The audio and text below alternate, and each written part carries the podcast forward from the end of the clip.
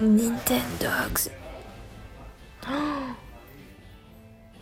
À quelques minutes de chez moi, dans la rue qui mène au centre-ville, on trouve un prêteur sur gage. Un pawn shop si vous préférez. Pour moi, tout ce qui est brocante, friperie, marché, tout ça, c'est une source de joie incommensurable. Donc forcément, ce prêteur sur gage, j'y vais tout le temps. Et alors que je terminais d'examiner l'étonnamment large choix de lampes de poche, je me suis demandé, mais attends, les prêteurs sur gage, ça sort d'où?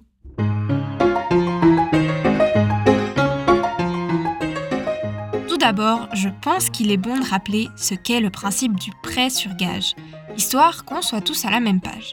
D'accord, faisons comme ça. Mise en situation. C'est lundi matin, vous déjeunez une vieille toast claquée avant d'aller au travail. Vous lisez vos messages sans grand intérêt et là, surprise Un de vos amis vous propose d'aller au concert de votre groupe favori dans un festival de fous, ambiance Woodstock 2. Mais il vous prévient aussi qu'il faut acheter votre billet au plus vite avant qu'il n'y en ait plus. Évidemment, ce concert vous en rêvez, mais seul problème, votre salaire n'est pas encore tombé et donc vous n'avez pas l'argent pour acheter le billet.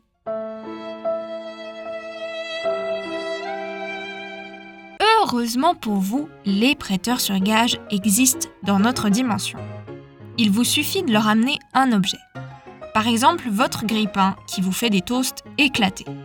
Pour ce grille-pain, le prêteur vous donnera un certain montant d'argent directement en cash et un certain délai pour racheter votre objet avant qu'il ne soit exposé en magasin ou vendu aux enchères en fonction de sa valeur. Et grâce à lui, hurrah, vous pouvez aller à votre concert. Ok, let's go.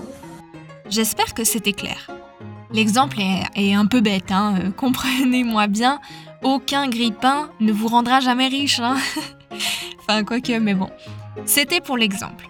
Bref, que ce soit pour obtenir un montant d'argent rapidement ou pour acheter un grille-pain pas cher, les prêteurs sur gage ont servi à bien du monde et ce, depuis plusieurs siècles. Le concept de prêt sur gage apparaît pour la première fois dans des archives chinoises datant de 206 avant Jésus-Christ. Il faut attendre le Moyen Âge pour que la pratique arrive en Occident, notamment en Allemagne, puis en Italie ou encore en Angleterre. Et à l'époque, que ce soit les riches ou les pauvres, tout le monde utilise ce service bien pratique. Comme le pape Léon X par exemple. Pape de 1513 à 1521, on dit de lui qu'il avait des goûts luxueux.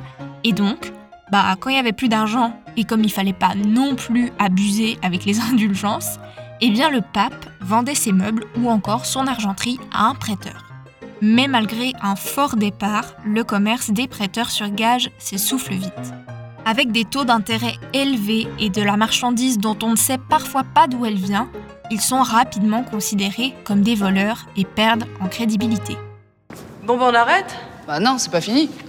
Mais les prêteurs sur gage n'ont pas pour autant disparu. En réalité, ils ont toujours fait partie du paysage et à chaque crise économique, ils surfent sur une vague de popularité. Aujourd'hui, avec l'envie de plus en plus grandissante de consommer de seconde main, il semble même que les prêteurs sur gage aient réussi à changer leur image de vieux bazar un peu poussiéreux pour celle de véritables cavernes au trésor. Parmi les objets que vous retrouverez à tous les coups dans un magasin de prêteurs sur gage, il y a les bijoux. C'est l'objet le plus vendu car... Voilà, de l'électronique, souvent de la décennie passée, mais ça donne un, un petit côté rétro. Et finalement, des instruments de musique. J'ai un peu envie de dire le classico des classicos.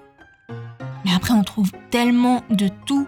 Euh, véridique, l'autre jour, j'ai vu une boule de bowling en résine, ok, transparente, avec au centre une figurine de dragon, un truc de fou, mais waouh, sûr qu'avec une boule comme ça, tu fais que des strikes. Hein. Un autre élément qui a redoré l'image des prêteurs sur gage, c'est bien évidemment la cultissime télé-réalité Pound Star. Je m'appelle Rick Harrison et voici mon pawn shop, mon business de prêteur sur gage. Je travaille ici avec mon père et mon fils. Tous nos objets ont une histoire et un prix. En plus de 20 ans de métier, j'ai appris qu'on ne sait jamais ce qui franchira la porte.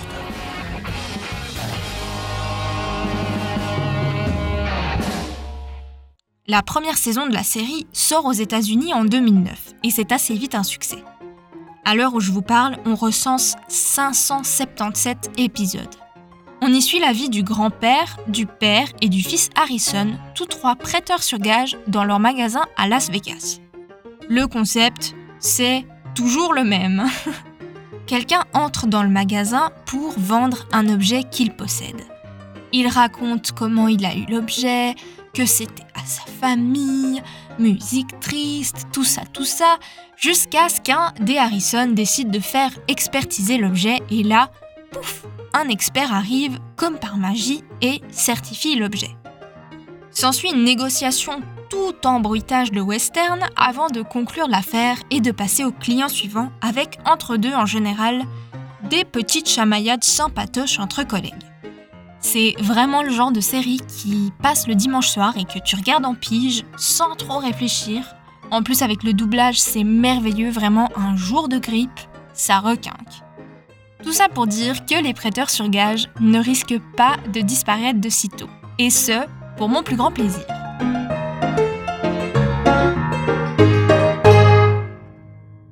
Merci pour votre écoute. Sachez que toutes mes sources sont disponibles dans la description de l'épisode si vous souhaitez vous y référer.